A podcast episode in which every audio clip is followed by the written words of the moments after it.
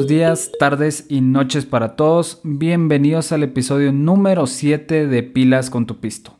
Este podcast en donde buscamos entender un poco mejor el dinero, la relación que tiene con nuestra vida cotidiana y tratar de evitar el sufrir por dinero. Mi nombre es Juan Fernando Orozco y les voy a estar acompañando en este nuevo episodio, en donde vamos a estar buscando hablar un poquito acerca de un tema que a mí personalmente me apasiona muchísimo, algo que nos puede ayudar y es el fondo de retiro.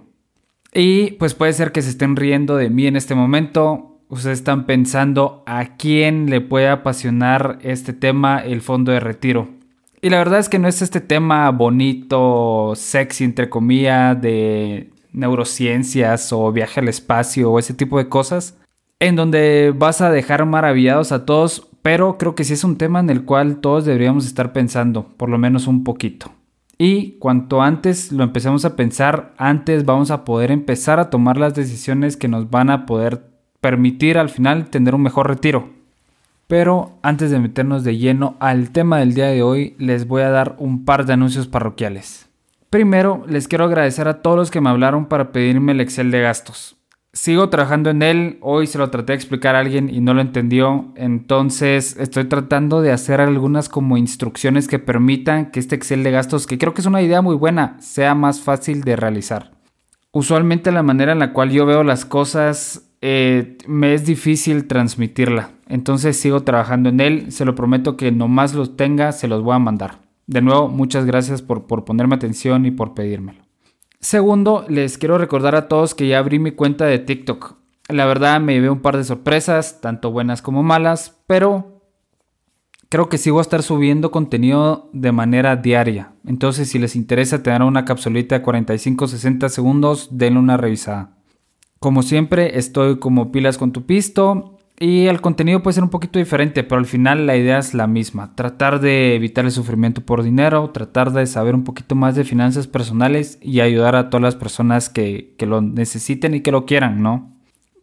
Pero bueno, ya que se terminaron los anuncios del día de hoy, pasemos directamente al tema, este fondo de retiro. La realidad es que va a llegar un momento en nuestra vida en donde ya no vamos a poder seguir trabajando, ya sea porque el cuerpo no lo da, porque la mente no lo da o porque realmente ya no querramos. Vamos a dejar este trabajo de 8 a 5 que teníamos y tratar de disfrutar lo más que se pueda estos años que nos quedan, sea con la familia, con amigos, con nuestra pareja. Y lo que ha sucedido con este tema del retiro es que nos olvidamos que en algún momento va a llegar. Está tan lejos que no nos hacemos la idea. Además, la mentalidad que en algún momento tenemos y que sí es real y, aporta algún tipo de valor es que yo, yo voy dando dinero mes a mes este, en Guatemala por el Seguro Social, que es el IX, en México si empezaste a trabajar después del 94 por el Afore. Y es que cuando me retire voy a vivir de esto. Estas aportaciones se van juntando y en algún momento a mí me van a dar una renta vitalicia. La realidad es que, y es una muy muy alta probabilidad, yo no voy a poder vivir de esta renta vitalicia que me va a dar el Seguro Social. Es probablemente muy pequeña comparada con el sueldo que estoy percibiendo mensualmente y lo más seguro es que no me va a permitir pagar todos estos gastos mensuales que yo voy a tener. Y pues lo que piensan muchas personas también es bueno, cuando yo sea más grande se van a reducir mis gastos. Ya no voy a salir tanto, ya no tengo que mantener a mis hijos, ya no tengo que ir a trabajar, ya no gasto tanto en gasolina, la comida se vuelve un poquito más económica. Y pues sí, total y completamente cierto.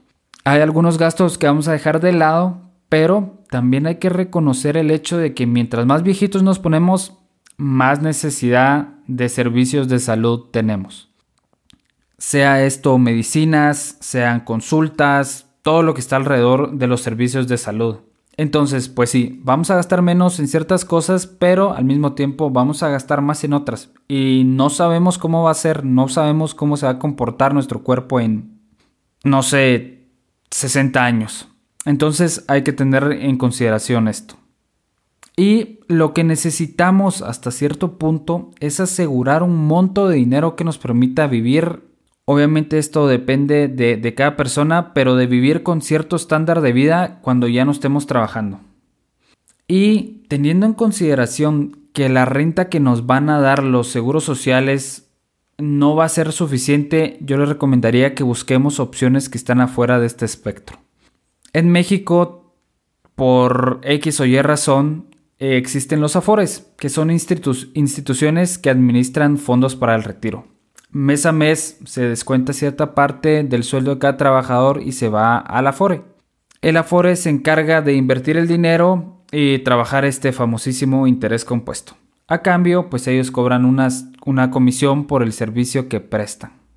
En Guatemala, según tengo yo entendido, no existe esta institución que nos pueda garantizar cierto monto para vivir cuando nos retiremos y que vaya haciendo estos descuentos automáticos y que hasta cierto punto están obligados por ley en México para el retiro.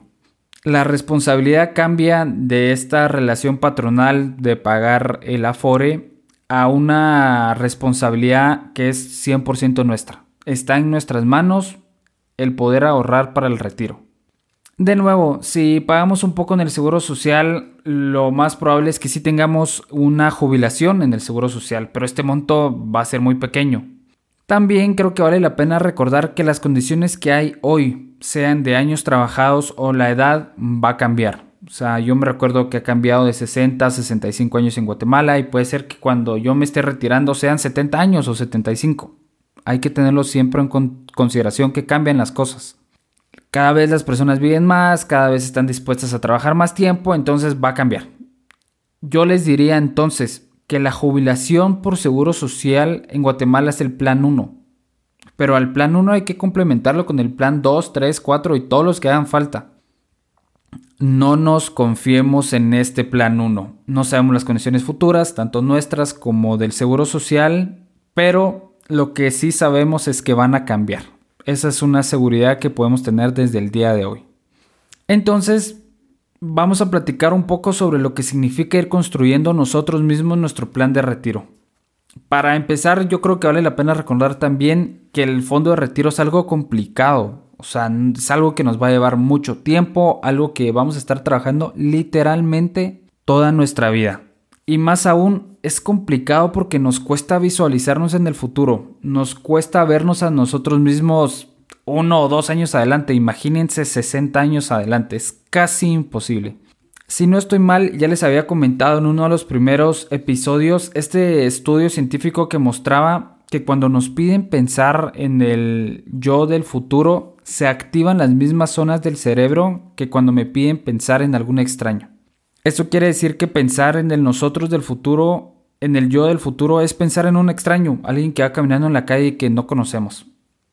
Nuestro cerebro está hecho para pensar en el día de hoy, o sea, por la evolución que hemos tenido por miles de millones de años, de esa manera está programado pero pues también está programado para que usemos la razón y tratemos de anteponernos en estas situaciones en las cuales sí sabemos qué es lo que va a venir.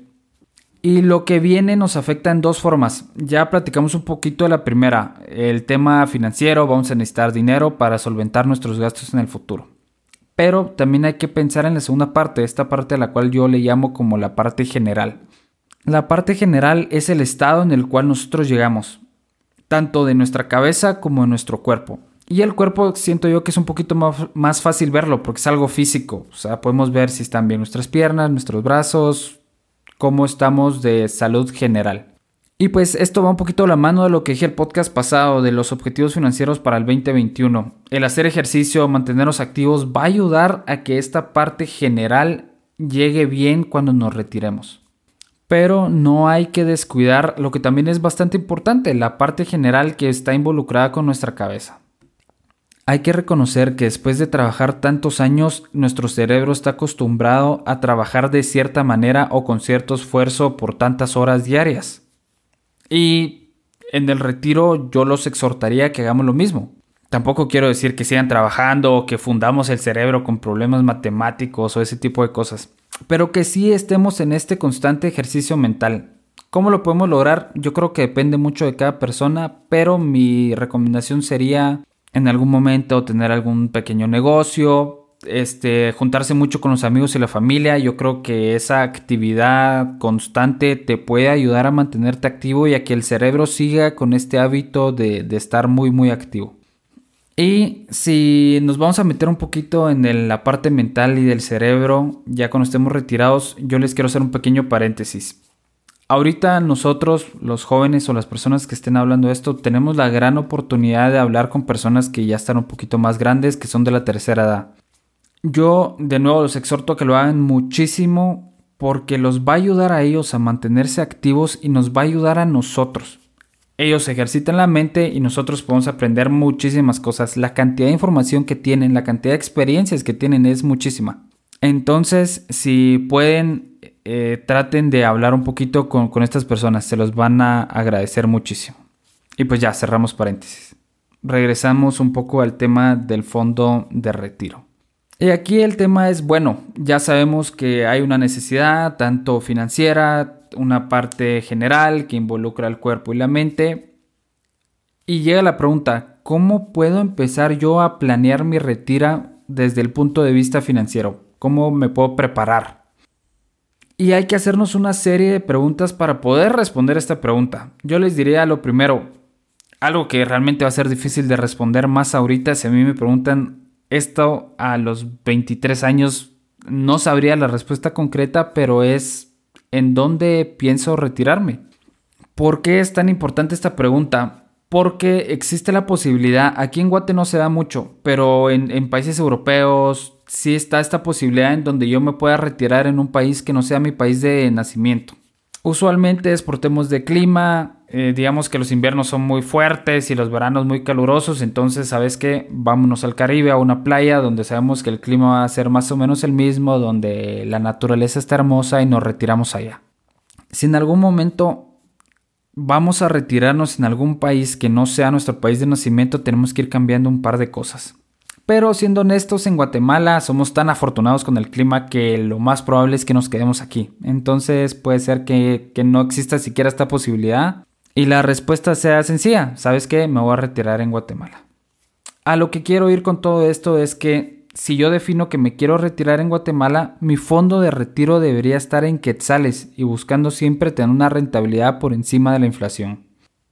Si en algún momento yo me quiero retirar en los Estados Unidos, mi fondo de retiro lo debería empezar a hacer en dólares. Y si me quiero retirar en Europa, en euros. Y así, pues en cada país tratar de hacerlo una moneda en la cual se hacen los gastos de este país. Y aquí quería hacer un mini segundo paréntesis para explicar el tema de la inflación, porque terminé diciendo que hay que buscar una rentabilidad por encima de la inflación. La inflación, que usualmente está medida en un porcentaje, lo que nos indica es la tasa a la que va aumentando el precio de los productos visto desde otra perspectiva, es la tasa a la cual pierde poder adquisitivo mi dinero. Ejemplo sencillo. Digamos que yo en 2020 podría comprar un artículo a 100, pero la inflación del año cerró en 105, en 5%, perdón. Lo que va a suceder es que en 2021 voy a necesitar 105 para poder comprar ese mismo producto. Esto se va haciendo año a año, hay miles de indicadores que nos ayudan a medir la inflación entonces, la idea general de invertir es tratar de estar siempre por encima de la inflación. Este, si en algún momento no lo expliqué tan bien como ustedes querían, no me expliqué muy rápido, me pueden mandar un mail, les doy una explicación igual mini, pero un poquito más completa para que entiendan este tema que creo que también es muy muy importante al momento de pensar en el fondo de retiro. Pero regresando a la idea general, si me voy a retirar en Guatemala, yo debería ahorrar en quetzales con rentabilidades que vayan por lo menos con la inflación, pero si se puede, siempre por arriba de ella. De esta manera no perdemos el poder adquisitivo. Si en algún momento nos vamos a retirar en Guatemala, pero lo estamos ahorrando o viendo nuestro fondo de retiro en otra moneda, al final lo que estoy haciendo es especular. Puede que al final el tipo de cambio me convenga o puede que no me convenga. No lo sabemos. Entonces estamos especulando un poco. Yo no lo recomiendo. Pero si su realidad es que les ayuda mucho más a ahorrar en otra moneda, lo pueden hacer sin ningún problema. La segunda pregunta, y esta también es muy muy importante, es ¿cuál es el nivel de gastos que voy a tener cuando me jubile? A lo mejor está difícil ahorita pensar en el monto exacto, pero sí tenemos que tener una idea de cuánto es el mínimo indispensable que voy a necesitar para vivir de cierta manera. Tenemos que considerar muchas cosas. Voy a vivir mi pareja y yo solamente. En algún momento pienso apoyar con los temas de vivienda a alguna otra persona. Voy a vivir en casa propia o voy a estar alquilando. Siempre considerar los gastos que vienen por el tema de salud todos los gastos que hago en comida, qué tipo de lujos quiero tener, si en algún momento pienso irme dos veces al año a una playa o a Europa, o si quiero hacer un viaje con mi familia. Ese tipo de cosas hay que tenerlas en cuenta. ¿Por qué? Porque al final todos estos pequeños gastos que voy haciendo me van a dar una idea de cuánto dinero necesito de manera mensual o anual para poder vivir con esta expectativa de vida. Obviamente siempre tenemos que saber que esto es una aproximación y que es muy difícil ver para adelante, pero si es necesario hacer el ejercicio. Yo creo que si ya tenemos un registro de gastos, se nos va a hacer bien fácil y sencillo hacer esta aproximación. Ya tenemos una idea de cuánto gastamos en comida, de cuánto gastamos en otros rubros y solamente es darle una revisada, cambiar algunos números y agregar algo que nos pueda faltar. La tercera pregunta que les diría yo que se tiene que hacer para pensar en su fondo de retiro es ¿qué quiero hacer yo en ese momento de mi vida? O sea, si quiero estar viviendo en una granja criando vacas y pollitos, quiero estar en la ciudad, quiero irme a la playa, porque esto también va a afectar un poquito los gastos que voy a hacer digamos que si en algún momento pienso irme a, vivir a una finca en algún lugar, pues mis gastos van a ser muy diferentes a que si me quedo en la ciudad y hay que reconocerlo también. Entonces, una vez ya tengamos bien claros cuáles son los gastos que voy a tener, nos vamos a regresar a nuestra jubilación por el seguro social. Esta jubilación, este plan 1. Y hay que hacer la, diferencia. Digamos que mis gastos van a ser de 1000 y mi jubilación va a ser de 300. Entonces hay una diferencia de 700 que tengo que ver de dónde la voy a sacar. Este monto que voy a necesitar todos los meses para poder cumplir todo lo que vimos hace un ratito. Gastos, comida, salud. Y lo, lo, interesante es que en algún momento tenemos que ver cómo cubrimos esa diferencia. ¿De qué manera puedo yo empezar a hacer cosas hoy que me permitan cubrir esa diferencia del mañana? ¿Qué tipo de inversiones, qué tipo de vehículos, qué tipo de instrumentos puedo empezar a revisar para poder cubrir esta diferencia? Y hay bastantes ideas. Voy a platicarles de un par que yo he visto que creo que hacen sentido y que en algún momento los pueden ayudar. Primero, siempre están estos instrumentos financieros que nos ofrecen los bancos que se relacionan con el retiro. En Guatemala yo eh, hice una pequeña investigación, se llaman planes de futuro programado, lo vi en el BAC, lo vi en el BI, lo vi en el GIT. Pero seguramente otros bancos tienen algo similar. O sea, estoy seguro que Promérica y Citi, Bantrav han de tener algo que se les asemeja. La idea general de estos planes de futuro programado es que yo voy aportando de manera mensual o anual. Voy aportando este dinero que al final ellos lo invierten y van buscando un interés compuesto y al final de cierto tiempo pues me lo regresan con estos intereses. Sí hay que reconocer y les tengo que decir que va a variar mucho el dinero que yo tenga que ir metiendo mensualmente para tener un retiro si abro esta cuenta de plan de futuro programado hoy o si lo abro en 10 años. ¿Por qué? Pues porque el interés compuesto va muy ligado al tiempo. Entonces, mientras empiece antes, se generan intereses antes que al final se va haciendo como una pequeña bola de nieve. Entonces, si lo hacemos antes, estos planes de futuro programado van a tener un monto más pequeño. Si los empezamos eh, a los 50 años van a ser montos bastante grandes. Pero el resumen general es, ustedes van, hacen aportaciones mensuales, después de cierto tiempo les devuelven el dinero más sus intereses y pueden volver a empezar. O sea, meten dinero, van haciendo aportaciones y a final de mucho tiempo van a tener un monto que les permita pues vivir. Otra opción que he visto que puede suceder bastante es la siguiente y les voy a plantear un escenario. Digamos que cuando teníamos 25 años mi pareja y yo decidimos comprar una casa y la terminamos de pagar a los 45. Vivimos en ella hasta los 65. Y la realidad es que a esa edad yo probablemente ya no necesito una casa tan grande con tantos cuartos, ya se vuelve hasta pesado limpiarla. Entonces lo que podemos hacer es rentar esa casa, mudarnos, alquilar un apartamento mucho más pequeño y vivir de la diferencia que esta renta nos dé. Esa es otra situación que podemos hacer, que podemos planear desde el día de hoy. La tercera alternativa que yo les diría es ir tratando de crear este plan de futuro programado, pero por mi cuenta. No acceder a ninguna institución financiera, sino que yo mismo ir haciendo mis inversiones. La típica que he visto es tratar de comprar acciones que pagan dividendos y vivir de estos dividendos que pues se pagan periódicamente.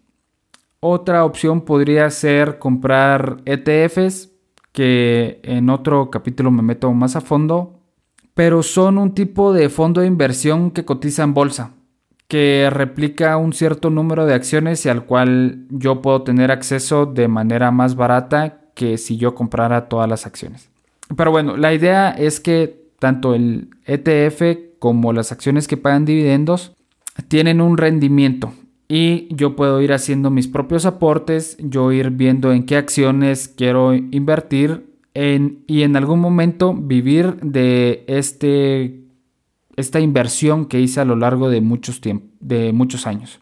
La última opción y que es interesante, o sea, requiere mucho orden, requiere mucho capital también, es ir comprando bienes inmuebles a lo largo de mi vida y después de cierto tiempo pues yo vivir de estas rentas. Los bienes inmuebles tienen algunas ventajas que también vamos a estar platicando más adelante, pero la clásica es la plusvalía que generan y que en algún momento lo que también podría hacer yo es ir comprando bienes inmuebles, vivir de las rentas un momento y en algún momento venderlas y también vivir de este monto que representa la venta. En fin, hay bastantes opciones que uno puede tomar. Pero lo importante y lo que quiero que se lleven el día de hoy es que necesito tener un ingreso pasivo. Necesito encontrar la manera de poder generarlo. Los ingresos pasivos son este dinero que me entra sin que yo tenga que hacer algún esfuerzo explícito para poder conseguirlo. Ya platicamos de ello. Los ETFs, este, la renta de casas, eh, los planes de futuro programado. Todos estos son ejemplos de ingresos pasivos. Y lo que vamos a buscar con estos ingresos pasivos, que no se nos olvide, es siempre acortar la diferencia entre el plan 1 y nuestros gastos mensuales que calculamos cuando nos jubilemos. Todo esto suena perfecto, pero hay que reconocer que existe la posibilidad que aún y empezando con el fondo de retiro ahorita, agarrando un plan de futuro programado, existe la, posibilidad de que las cosas nos salgan mal y no logremos conseguir estos ingresos pasivos que nos ayuden con los gastos del futuro. Aquí mi recomendación es tratar de encontrar alguna actividad que podamos hacer que nos genere ingresos. Se me ocurren dos principalmente. La primera es si tenemos un hobby en el cual somos buenos, tratar de monetizarlo. Creo que la cuarentena nos dejó un millón de ejemplos de esto. Personas que eran muy buenas para hacer ejercicio vendían sus clases por Zoom. Personas que eran muy buenas cocinando vendían sus postres por Instagram. O sea, hay maneras de poder monetizar lo que nosotros vemos como un hobby. Por otro lado, creo yo que hay que reconocer que después de 40, 50 años trabajando, tenemos un tipo de conocimiento que las personas pueden apreciar entonces yo les recomendaría o dar clases o dar consultorías. Yo conozco de primera mano que las consultorías en ciertas industrias se pagan muy bien.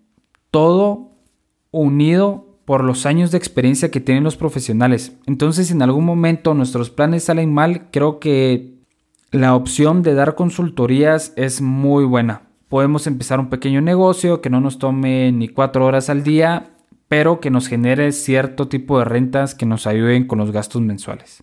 Obviamente, si vale la pena recordar que si estamos jubilados por el Seguro Social aquí en Guatemala, por ley ya no podemos trabajar. Entonces hay que tenerlo en mente si en algún momento pensamos hacer algún tipo de acciones como las consultorías. Pero bueno, la idea general es la siguiente. Tenemos que empezar a pensar en nuestro fondo de retiro. Tenemos que empezar a tomar acciones que nos van a ayudar en un futuro y mientras antes lo hagamos, nuestro retiro se va a ver mucho mejor. No es lo mismo empezar, como ya dije, a los 25 años que a los 50 años. Aunque en este momento las aportaciones sean mínimas, la diferencia va a ser enorme. Y más que eso, nos va a dar tranquilidad mental. Recuerden que eso es parte de lo que tratamos de hacer aquí en Pilas con tu Pisto. Reducir este estrés financiero que podemos llegar a tener por mil y un decisiones que se nos atraviesen a lo largo de nuestra vida. Entonces, intentemos asegurar hoy el bienestar de nosotros en el mañana. Por más que nos cueste, por más que nos veamos como un extraño, vale la pena hacerlo, vale la pena ponernos a pensar en el fondo de retiro. Y esa era la idea que yo quería dejarles el día de hoy. Se los agradezco infinitamente por haber escuchado hasta acá. Espero que por lo menos les haya quedado una pequeña espinita de lo que es el fondo de retiro, de algunas ideas de cómo lograrlo, de lo importante que es estar bien financieramente, estar bien físicamente y mentalmente. Y por último, saber que esta herramienta probablemente sea la que más tranquilidad nos vaya a dar a lo largo de nuestras vidas. Como siempre, les recuerdo que cualquier duda, cualquier comentario, cualquier anécdota que quieran compartir conmigo, lo pueden hacer a pilascontupisto.gmail.com. Como siempre, me da mucho gusto leer sus mensajes y responderlos. También les recuerdo que abrí mi cuenta TikTok. Si les interesa, le pueden dar una revisada. Y como siempre, si me pudieran dar follow o seguir en Spotify, me ayuda muchísimo a que otras personas encuentren este contenido también si me quieren dar algún review en Apple Podcast, se los agradecería con todo mi corazón. Sin nada más que agregar, yo creo que nos vemos en el siguiente episodio de Pilas con tu Pisto.